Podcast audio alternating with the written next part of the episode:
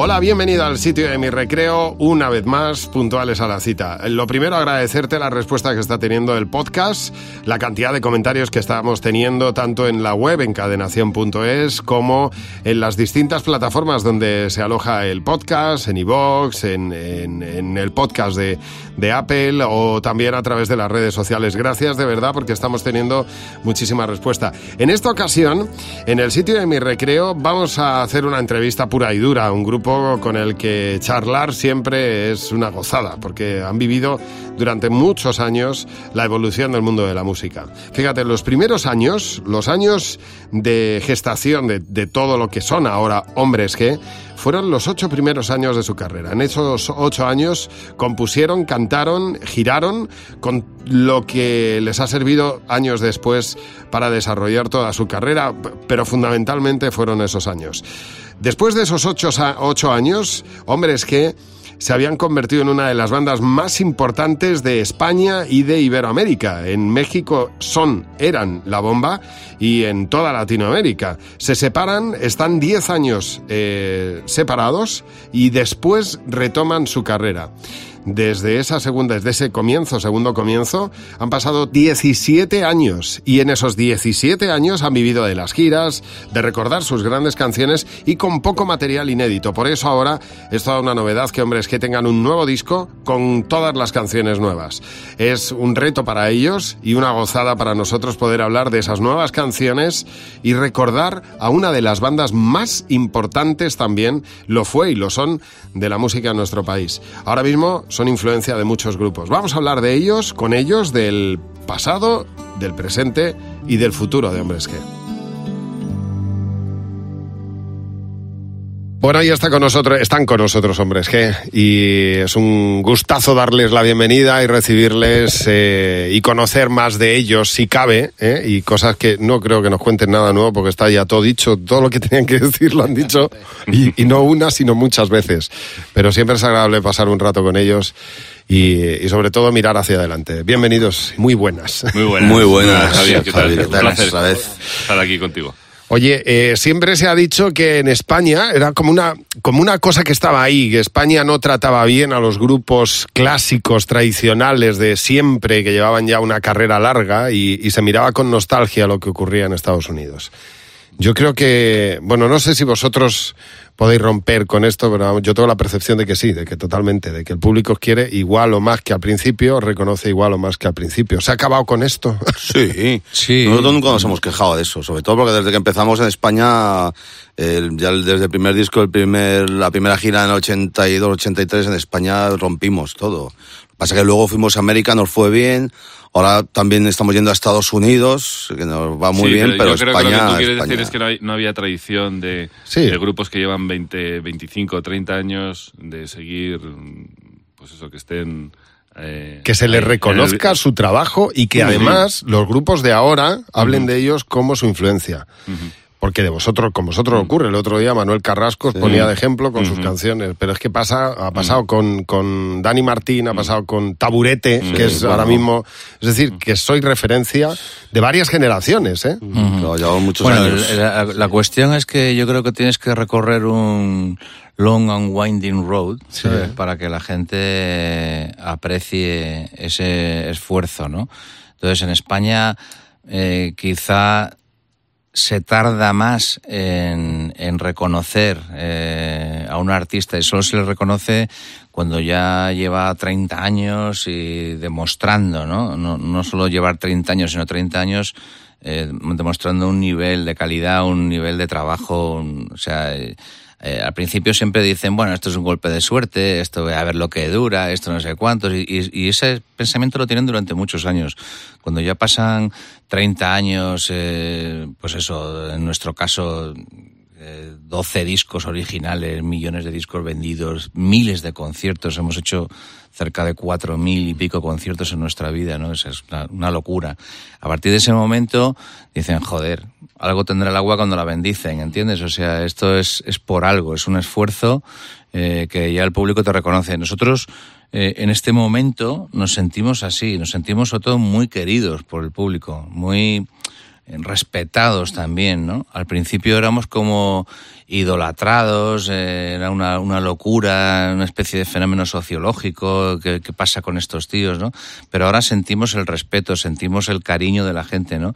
Y eso te da una base eh, para trabajar eh, buenísima, el saber que ya de antemano la gente espera de ti una calidad, una, una manera de trabajar que que, que, nos motiva a nosotros para seguir haciendo las cosas bien, y, pero que nos mantiene con un público, digamos, eterno, ¿no? Para siempre, ¿no? Es más, yo diría que, que hablando de, no de respeto, porque siempre eso se ha respetado, pero que pero se, es distinto ahora al, principio, que se os asociaba más a un fenómeno sociológico mm. y, a, y, a, y, a, una corriente de una moda que ahora, que la gente, yo es que, vamos, ir a un concierto vuestro, yo el último que estuve fue en Alcobendas. Mm.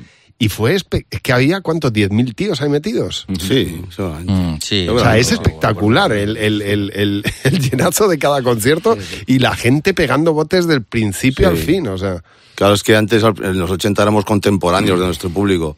Entonces, como decía David, llevamos 30, más de 30 años demostrando ya quiénes éramos, entonces la gente ya va a disfrutar viéndonos, no va a ver si les gusta el grupo, ¿no? Entonces se junta tantísimo, se juntan las familias porque saben que van a una fiesta, saben a lo que van. Yo creo que nuestro público ahora hoy día saben, van, saben a lo que van, van a vernos a, a disfrutar con las canciones, ¿sabes? Sin duda. pasa un poco como, cuando llevas muchos años, te pasa como lo que le pasa a los Rolling Stones. La gente vienen los Rolling y vas a ver a los Rolling, pero no, no vas a escuchar el disco nuevo, lo que, o esto que van a, a, presentar, o esta canción, o lo que sea, no. Tú vas a verles a ellos, porque son una leyenda, ¿no? Eh, tienes que ver a los Rolling, ¿no? ¿Sabes?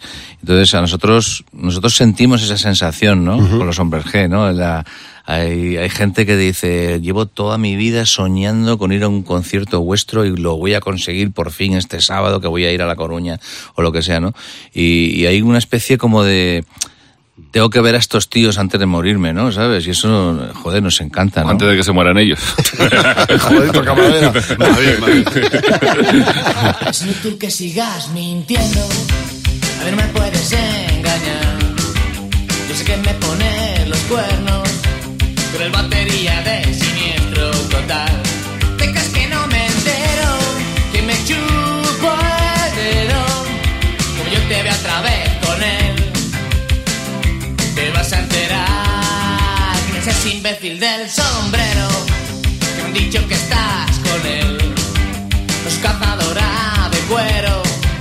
su látigo y su revólver,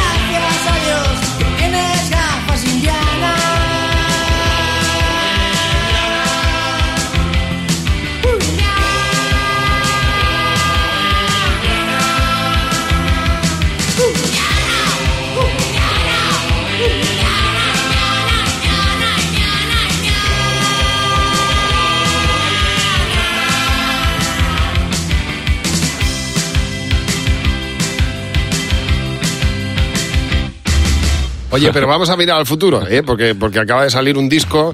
Me da la sensación de que tenéis cierto miedo o respeto a, las canciones nuevas porque me imagino que uno tiene el listón muy mm. alto y entonces ponerse en 2019 a decir, joder, vamos a ver qué ofrecemos al público mm. cuando, cuando el listón lo teníais mm. altísimo. Claro, es, es un es respetar vuestro propio trabajo también. Siempre. Entonces eso impone.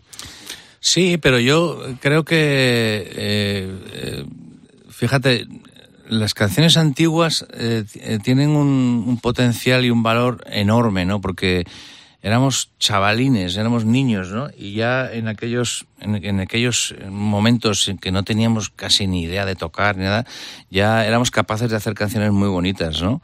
Y, de hecho ahí están y, no mueren nunca, ¿no? Nuestros grandes clásicos son como, como eternos, ¿no? Quizá ahora somos mejores como músicos, somos mejores eh, también compositores, somos mejores, eh, cuidamos mucho más lo que estamos haciendo, ¿no? pero esa frescura que tenían eh, inconscientemente esas canciones del principio, que eran era lo que sabíamos hacer y punto, y lo soltábamos y no nos, reparábamos en pensar si podíamos mejorarlo, podíamos hacerlo de otra manera, lo hacíamos así porque éramos así, esa, esa energía la, la mantienen esos, esos grandes clásicos que tenemos y, ahí están, ¿no? Pero yo creo que, que tú escuchas el disco nuevo, Resurrección, por ejemplo, y se ve un trabajo, digamos, más eh, más elaborado, eh, las letras están más cuidadas, las, las armonías, los arreglos. Para mí hubo un disco vuestro que cambia, que, cambia, o sea, que supone un antes y un después, eh, a nivel que es esta es tu vida, no sé vosotros, pero a mí, a mí ahí hay un pues cambio de, de, planteamiento, de, a, nivel de producción, a nivel de decir, venga, vamos sí, yo creo que era de los primeros, bueno, con el anterior voy a pasármelo bien, que, que dominábamos, dominábamos el estudio y lo que estábamos haciendo, ¿no? Al principio nos dejamos un poco llevar por los productores o por... no habíamos grabado un disco nunca. Ni, entonces yo creo que con Voy a pasármelo bien y con esta estuvida ahí ya controlábamos todo el, lo que iba a salir. El, resultado final es lo que sonaba es lo que queríamos, ¿no? Y bueno, eso te lo da la edad, te lo da. Y yo creo que con esta ha sido un poco eso también, ¿no? Bueno, los discos todos hemos ya hemos dominado lo que es la grabación, el estudio, y en los arreglos. Pero con este ha sido especial, ¿no? Por eso ha sido cuatro años, ¿no? De, seleccionar repertorio, de, de querer hacer el disco que nos gustara y, por eso nos ha llevado, nos ha llevado tanto tiempo. Eh, bueno, y han cambiado mucho los estudios, claro. Es que eh, claro. de cómo eran los estudios antes a cómo son ahora, que, que, es prácticamente una labor de ingeniería informática, macho. O sea, manejar bien un estudio de sonido ahora es es muy complicado. Bueno, es más cómodo. es, más, cómodo. Eh, para ellos que saben manejarlo, saben, es más fácil. Antes era, eh, cuando grababas en analógico, había que editar cortando la cinta, mm. pegándola con celo, era o sea, ahora te da muchísimas más posibilidades. Eh, la tecnología de, de poder avanzar y de una manera, además no gastar tanto dinero y, mm. y poder eh, hacer mil tomas y, y, la tecnología digital te da muchísimas opciones, ¿no? Tiempo y, Pero y ya hemos, en este, en este disco hemos trabajado en varios estudios y en, la última fase en, en, un estudio fantástico en Colmenar, en, en el estudio 1 en Colmenar, que es un estudio como los, los de antaño, ¿no? Lo que íbamos a grabar nosotros, con una sala enorme, una mesa enorme y eso. Y eso, joder, lo echábamos de menos, ¿no? Porque llevamos unos cuantos años grabando discos en... En casa. En casa, en, la, en, casa de uno, en, un estudio pequeñito, no sé qué. Y teníamos ganas de volver a un estudio de verdad, ¿no? Y, ahí hemos estado en la última fase de grabación y encantados, ¿no? Llevo tanto tiempo dormido aquí no recordaba ni cómo sentir. La noche fue larga y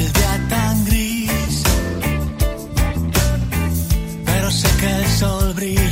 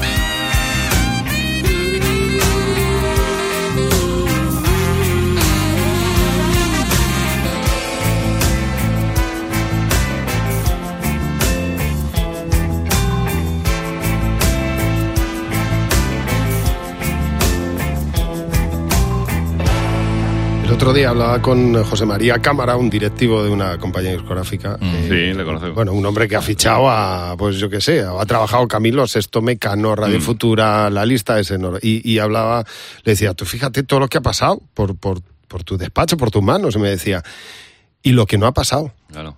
Y me mencionaba a Hombres que como su, el gran error de su vida, fíjate, el haber dejado Sí. pasar a Hombres que, Bueno, claro, en, claro. en aquel momento Esto era así. eh, eh, nadie imaginaba al principio que, que- ibais a despuntar como despuntasteis, me imagino. Si vosotros pudierais hacer una entrevista o hablar con vuestro yo de, de hace 35 años, ¿qué le diríais ahora? Sí, señor. Yo tengo que decir que en aquella época eh, puede que algunos directivos de compañías tuvieran dudas, no sé cuánto, pero nosotros estábamos convencidísimos. Nosotros está- estábamos seguros de que íbamos a, a- a reventar. Te lo juro por Dios, ¿eh? A lo mejor sería un- un- una pedantería enorme por nuestra parte y tal, pero confiábamos mucho en lo que estábamos haciendo y sabíamos que estábamos haciendo algo distinto y sabíamos que éramos distintos y sabíamos que la única manera para triunfar era ser distinto, ¿no? No queríamos pertenecer a eh, ni ahora eh, que queremos pertenecer a ningún gremio de ningún tipo, ni, ni en aquella época tampoco, ¿no? Eh, por eso estábamos un poco fuera de todo lo que de lo que se movía en aquel momento, de la movida y todo eso, ¿no? Porque éramos éramos totalmente diferentes, ¿no? Y confiamos eh, eh, enormemente en que íbamos a triunfar más tarde o más temprano. Lo que pasa es que muchos de esos directivos que no nos, no nos ficharon en aquel momento, luego eh, años más tarde nos dijeron, bueno, si hubierais fichado por nosotros, hubierais vendido el triple. Digo, claro, pero no, no confiasteis en nosotros en aquel momento. Y nosotros le dimos nuestra confianza al que confió en nosotros, ¿sabes? Y estuvimos muchos años con Paco eh, trabajando con Paco Martín por eso, porque él fue el único que creyó firmemente en lo que estábamos haciendo y nos fichó, hipotecó su casa para grabar nuestro disco. Oye, Paco Trinidad, Paco Y- Trinidad también. hizo mucho por nosotros, ¿no? También apostó bastante con, por nosotros, ¿no? Son, digamos, las dos personas que, que confiaron en... Por eso creo que, que- que miramos atrás y no nos arrepentimos de nada, ¿sabes? Todo lo que se ha hecho, eh, cometimos errores y los cometeremos todavía, ¿no? En nuestra vida, en nuestra carretera, en nuestra trayectoria profesional, ¿no? Pero me pasa igual que Rafa. Yo a mí mismo me diría, sigue para adelante, chaval, que haz lo que te gusta hacer, que es esto. Eres feliz haciendo esto, ¿eh? con una caja entre las piernas y no pongáis esa cara, pues sigue haciéndolo, tío. Y hasta aquí hemos llegado, ¿no? Seguimos siendo el mismo, ¿no? Con, con más años, ¿no? Pero me daría el mismo consejo. Pues que imaginaros. Con todos los pros y los contras. Y los números de la Bonoloto, me diría también. Es que, no sé vosotros, ¿eh? pero yo tengo la sensación de que un chaval de 20 años, cuando, le, cuando se plantea que va a ser de mi carrera dentro de 35 años, ni en los mejores sueños se puede imaginar un tío que empieza ahora y que dentro de 35 años va a tener una carrera como la vuestra. Ni en sus mejores. Vosotros, ni, ni cerrando los ojos e imaginándoos que las cosas iban a ir bien. Nos éramos felices con tocar en un garito ahí en el barrio, ¿sabes? Que nos tocar y poner ahí una esquinilla al equipo y mm. pero felices con eso, para los amigos. No teníamos nada que perder tampoco, éramos eh, estudiantes, eh, amigos, eh, lo único que, que nos importaba era divertirnos, pasarlo bien ligar todo lo que se pudiera, emborracharnos, eh, vivir nuestra juventud como cualquier chaval de nuestra época. Y entonces no, no, no estamos ahí acojonados, ahí, ahí si no funciona, ¿qué vamos a hacer? ¿Sabes? No, eh, estábamos jugando con la música y estábamos divirtiéndonos. Y de repente, eh, hombre, sí queríamos grabar un disco, queríamos ser cada vez mejores, queríamos mm, a ver qué pasa con esto, ¿no? Pero no, no, tampoco teníamos ahí, digamos, esa, esa angustia vital de tenemos que triunfar como sea, ¿no? Estábamos intentándolo y esto nos, de repente nos explotó en la cara, ¿no? Entonces tuvimos que abandonar los estudios, abandonar lo que estábamos haciendo, abandonar nuestras vidas normales y empezar a vivir como, como los hombres G, ¿no?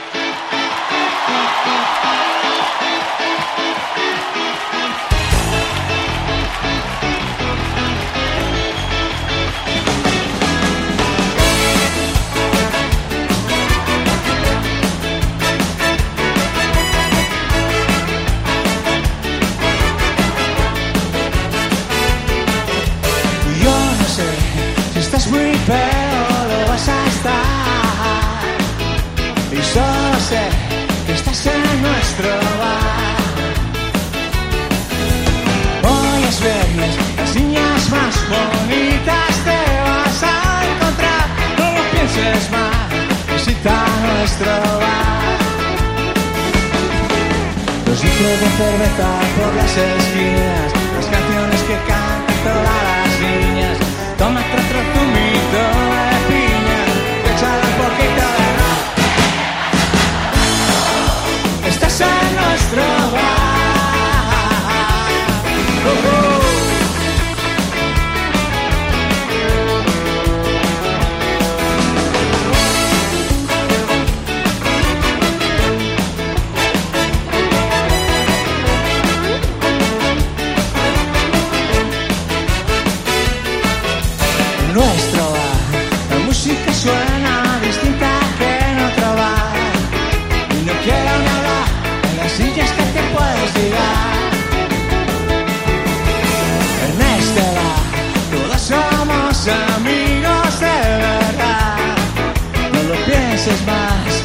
está nuestro bar. La playa está lejos i no hi ha arena, però esta noche saldrán las estrellas.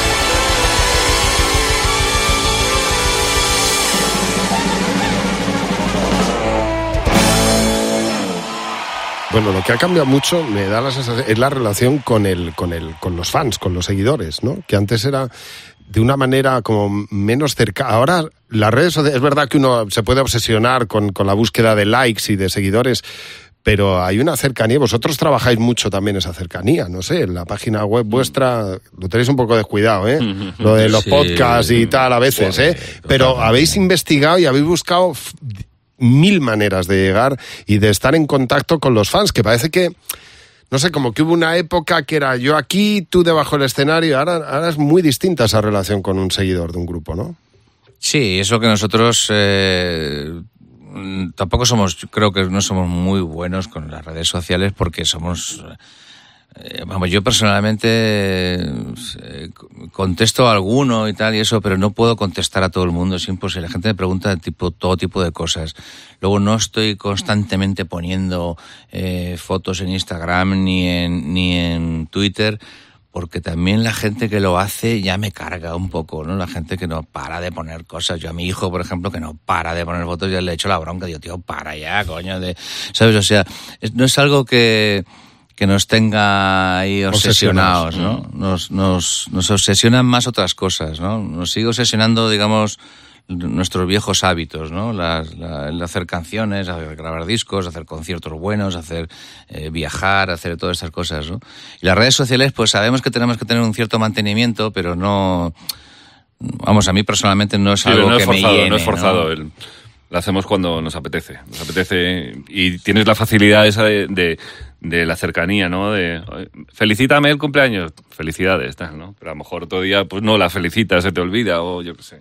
Pues, pues es interesante, Javi, pero acabo con esto, porque la verdad es que no somos muy buenos con las redes sociales, pero tenemos la suerte de que de entre los fans nuestros sí que hay gente muy buena con las redes sociales. Y os hacen Y nos ayudan mucho, la verdad es que sí. Esa gente sí que hace una gran labor por nosotros y para ellos, ¿sabes? Y los fans, los fans, desinteresadamente, completamente. O sea, todo lo repostean, todo, ¿no? Os voy a hacer una pregunta que os va a gustar escuchar la respuesta de los otros, ¿eh? porque ya digo que todo lo que habéis contado lo, habéis contado ya en libros, en entrevistas, en de, todo. O sea que, pero me gustaría que contestarais por separado cada uno de vosotros cuál ha sido para vosotros el, el, hito, el mayor hito de vuestra carrera, el mejor momento. El momento que os gustaría volver a repetir, no sé, un, un concierto, una grabación de un disco, un día de juerga, un, eh, yo qué sé, un estreno, mm, un momento que digas, joder, qué bonito este día. No sé, muchos días. Es que muchos, muchos días, tío. Hay muchos. Concierto del Hollywood Bowl, concierto del Calderón, hace años con el canto, el primer concierto. ese concierto fue alucinante. Sí, el Calderón también fue un hito, fue un momento, un momento, un momento puntero, ¿no? Además, los que, cambian. No solamente son los conciertos bonitos y grandes, ¿no? Por supuesto que sí, mm. los que acaba de enumerar Rafa, entre otros, ¿no? Sino a veces tienes el recuerdo más bonito del mundo de, un antro, de un garito, a lo mejor. Eh, Extravagance, por ejemplo. No, tampoco tanto. Que, bien nos recibían. De, tocar, de tocar, de tocar el bombo, recibían no de tocar sí, la pandereta solo. Un sitio muy agradable. un sitio muy agradable, tío. Pero te digo, que toca ser un sitio más pequeñito y más cutre, no sé qué, pero tiene una magia a lo mejor ese día el concierto que yo no sé si, si todos compartimos en ese momento, pero a lo mejor cada uno... Hombre, yo creo que sí, sí, no, no sé, no sé, claro, ¿sabes? Eh. Mira, recuerdo que hace, no hace muchos años, hace, eh, no sé si tres o cuatro años, tocamos en San José, en California. Estaba pensando en eso, en ese concierto en concreto de San José. Y vamos a la, era un sitio de mierda, era, o sea, era una especie de discoteca, una sala y tal en San José, pero muy mal acondicionada, la verdad. Tenía, no tenía camerinos, de manera que teníamos que, el hotel lo teníamos enfrente y teníamos que ir con las guitarras, cruzar la calle y entrar por detrás y subir al escenario a tocar, porque no había sitio donde estar, ¿no? Y llegamos a la prueba de sonido y digo, joder, esto, esto, el escenario. No merece la pena. Tocando y Javi me daba casi con el plato en la espalda, eh, o sea, no cabíamos en el escenario. Dijimos, ¿qué, coñazo. Y además llevamos una gira tremenda, llevamos muchos conciertos encima, estábamos agotados. Dijimos, ¿pero por qué hacemos esto? Y nos fuimos al hotel, probamos sonido, fuimos al hotel un rato y tal. Y me acuerdo que Javi y yo estuvimos viendo un DVD de Nirvana en directo en, el, en la habitación y nos fuimos ahí como si fuéramos nirvanas. Es que, el, concierto del Garito era igual. Yo creo, si no era el mismo Garito, era, idéntico. Hicimos un concierto acojonante. O sea, la gente salvaje, desquiciada completamente. Estaba pensando en ese recuerdo, perdona David, y lo que no quería extenderme tanto porque es que se va a acabar el programa. No, no, no, no, eh, aquí, aquí no te preocupes. Se subían las pensaba, tías en concreto ese día. Se subían la gente al escenario a bailar, las tías locas. Y fue un concierto absolutamente increíble, increíble, buenísimo. Y era una sala de mil y pico personas, o sea, no era un sitio muy grande, ¿no? Pero de repente llevas un recuerdo de ese concierto maravilloso. Y a lo mejor estás preparando un show en, las ventas, ¿no? Con DVD, con no sé cuántos, y ese día a lo mejor no tienes ese espíritu tan de rock and roll como ese día tuviste en ese garito, ¿no? ¿Sabes? Pero yo te puedo también citar cuando tocamos en Vive Latino hace hace el año pasado, un par de años en el Vive Latino en México 85.000 personas. Eh, pero no 85.000 personas, 85.000 personas dando palmas, cantando todas las canciones.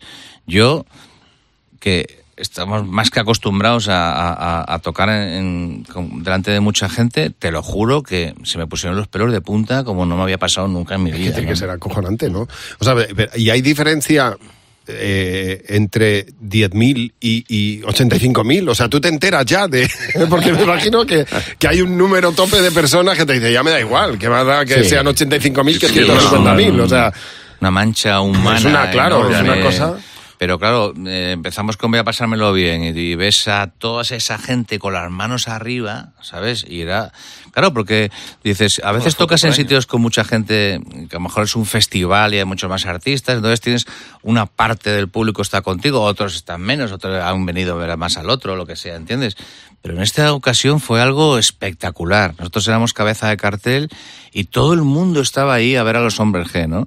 Y entonces, joder, esa sensación de cantar temblando con una, pasarela que me pusieron un provocador hasta la mesa casi y me fui con un micro inalámbrico cantando en un sitio rodeado de 85.000 personas cantando conmigo. Qué bonita esa O sea, fue tremendo. Y la salida al escenario, estábamos ahí para salir al escenario y estaba la gente mm, coreando ahí, hombres G, tal, y ves a esa, cantidad de gente diciendo hombres G a la vez. Ves que se acaba. y, la vamos a liar, de verdad. O Apagan las luces, se enciende el escudo de hombres G. Está en YouTube, por ahí el, vídeo, ¿no? Estoy buscando la foto. Aparece el escudo de hombres G nada más así Y la gente se vuelve Ese rugido, ¿sabes? De casi 100.000 tíos chillando histéricos ahí. Nos agarramos de la mano diciendo, hostia, tío.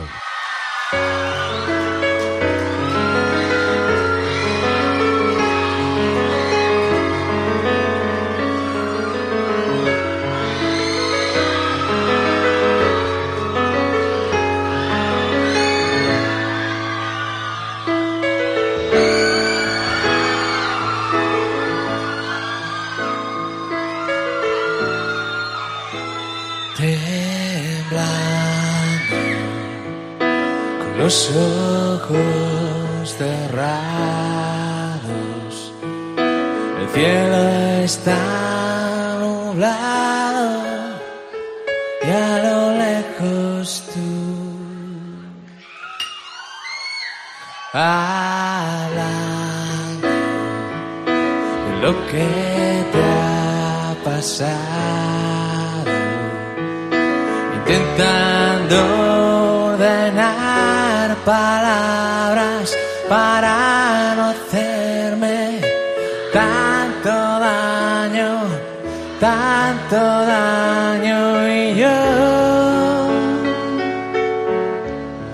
estoy temblando.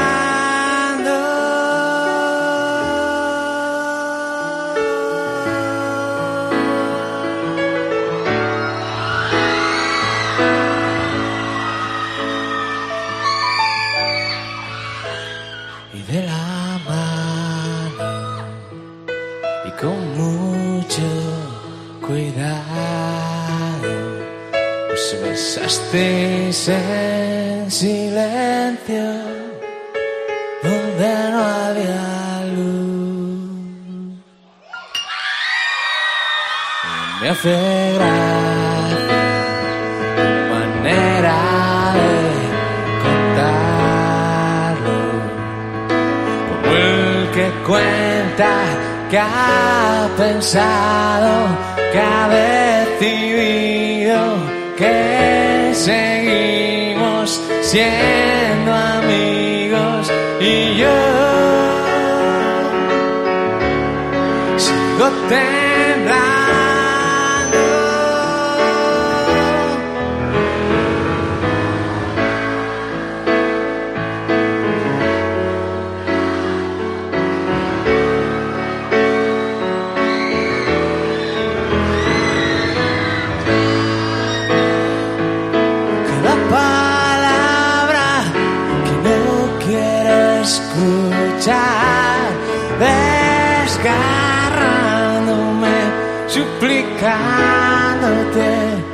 intentando hacerte recordar, pero tú solo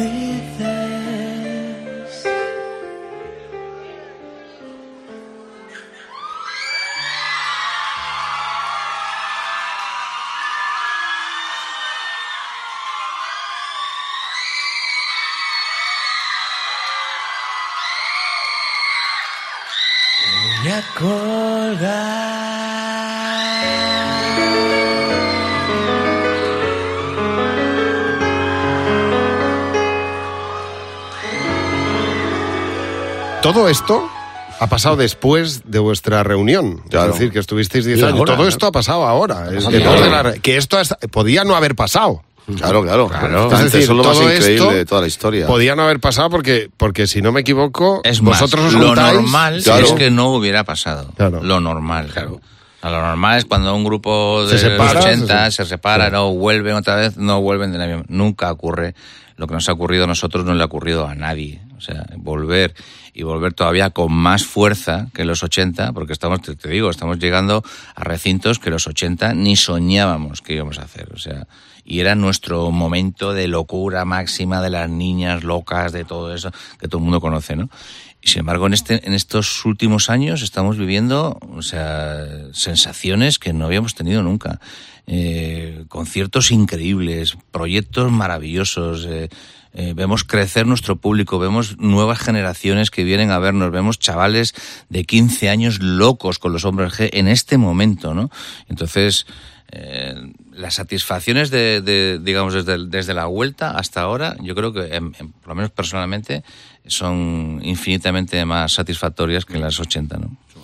Hombre, ha pasado mucho tiempo y yo os digo una cosa a nivel personal también, ¿eh? O sea, si yo le tengo que poner a un hijo mío el ejemplo de un grupo al que seguir, le pongo un el ejemplo de Hombre G. Quiero decir que, que, joder, que es un ejemplo vital que tendré vuestras mierditas. Hombre, claro. Uh, pero, pero, que es un ejemplo vital, te quiero decir que es de verdad, que no mm. hay ni postureo, ni falsedad, ni quiero aparentar lo que, ni, ni vendo mi vida personal, ni. No, es una cosa, nosotros trabajamos, hacemos esto. O sea, es un ejemplo de un trabajo bien hecho y defendido con, con, ganas, que en el fondo... Y honesto, sí, yo creo que tiene mucha razón en eso, porque una cosa es que, o sea, en los, en los 80 estuvimos casi nueve años, ¿no?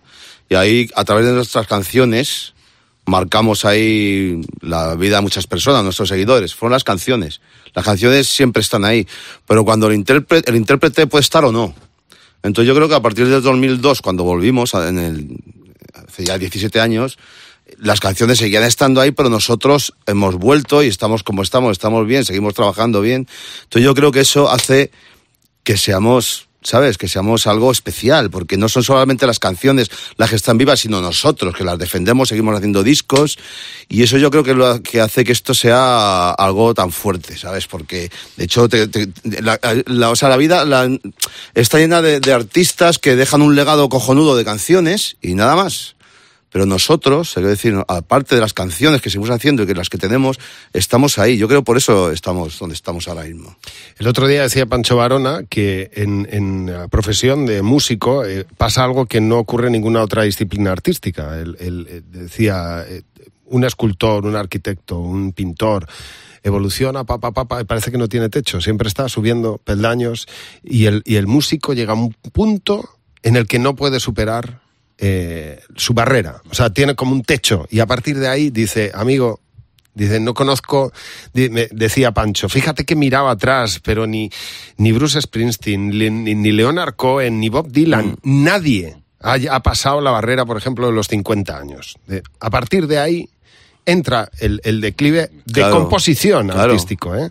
Nosotros lo intentamos siempre. De hecho, Lo Noto es una canción que es un clásico. ¿Sabes? Lo noto, es una canción que es una clásica, es un clásico dentro de nuestro repertorio, pero sin embargo es de la segunda etapa.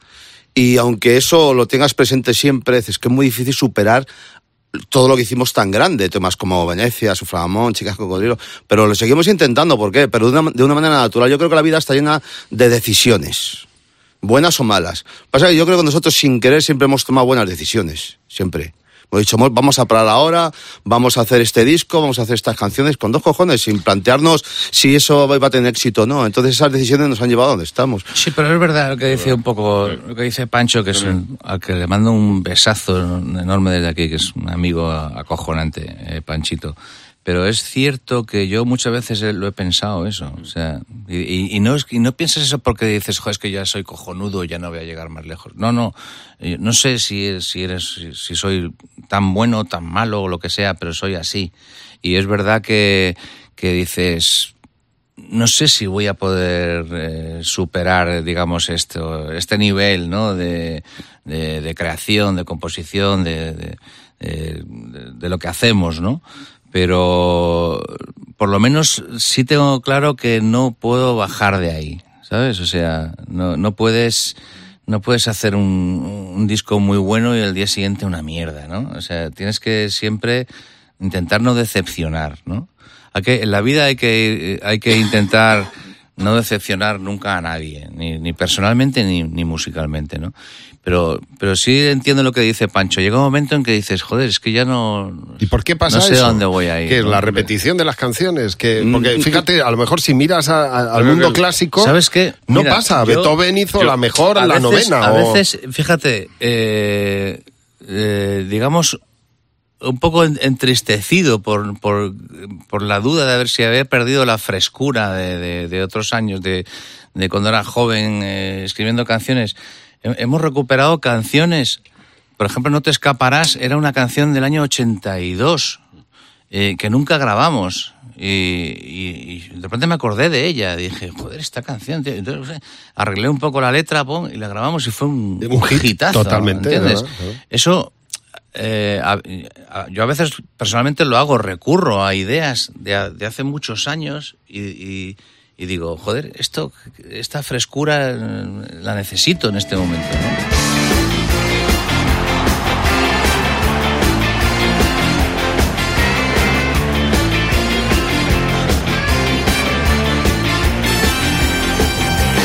Hoy será un día especial porque estoy muy alto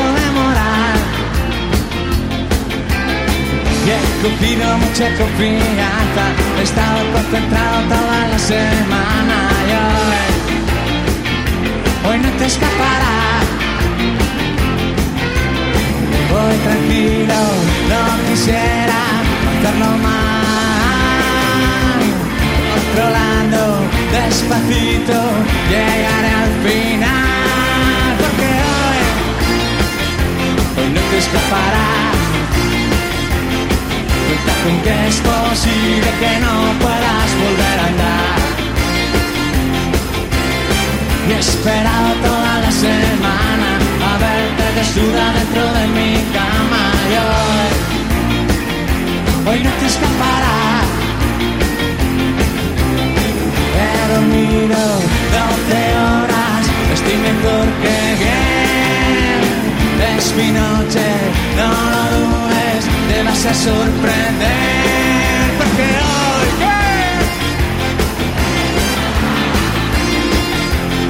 cuenta con que es posible que no puedas volver a andar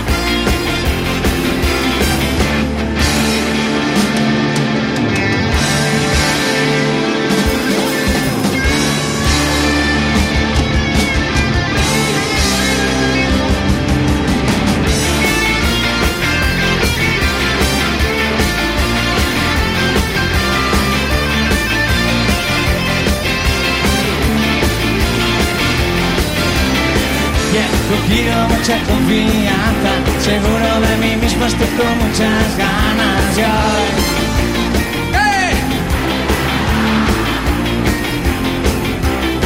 He esperado toda la semana a verte desnuda dentro de mi cama y hoy que hoy no te escaparás. Hoy no te escaparás. Hoy no te escaparás.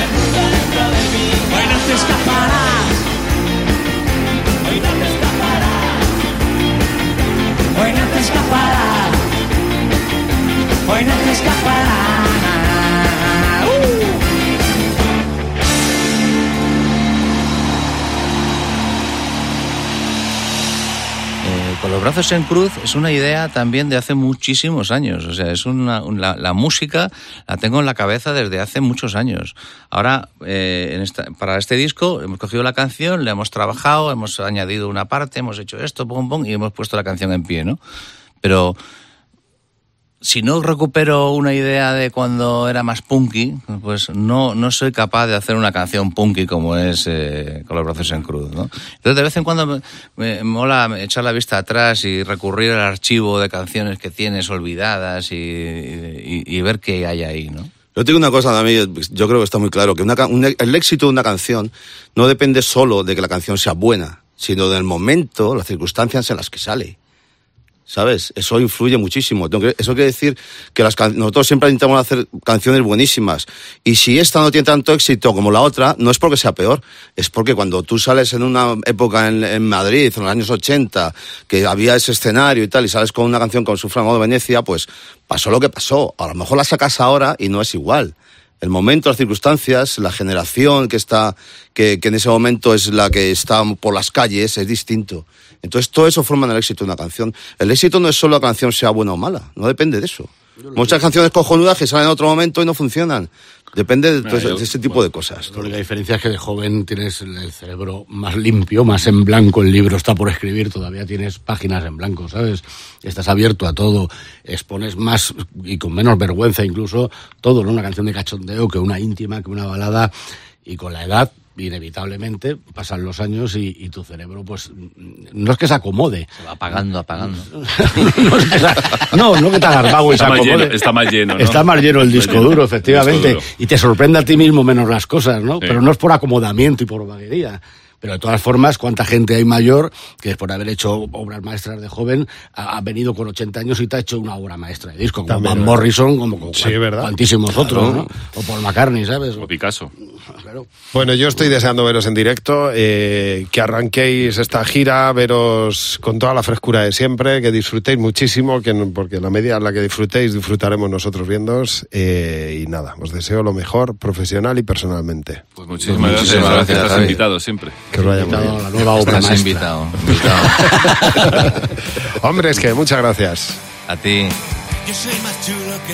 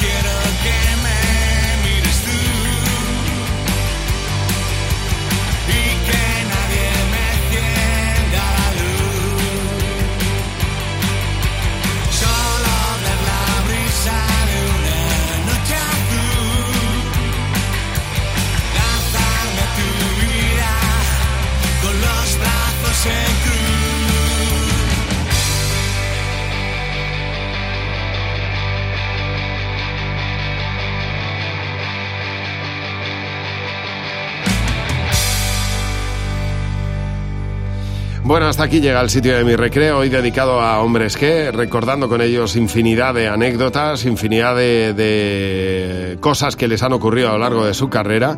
Y eh, para la próxima edición del sitio de mi recreo nos vamos a dedicar a hacer un pequeño experimento. Vamos a contarte cómo funciona un gran concierto por detrás, eh, cuáles son las distintas funciones de cada una de las personas que están en el concierto y a contarte cómo funciona, cómo es la noche de cadena 100 pero por detrás. ¿Qué pasa en los camerinos? ¿Qué ocurre mientras se monta el escenario? ¿Cómo funcionan los técnicos de sonido, de luces? Todo. Veremos cómo funciona un gran concierto desde la parte de atrás.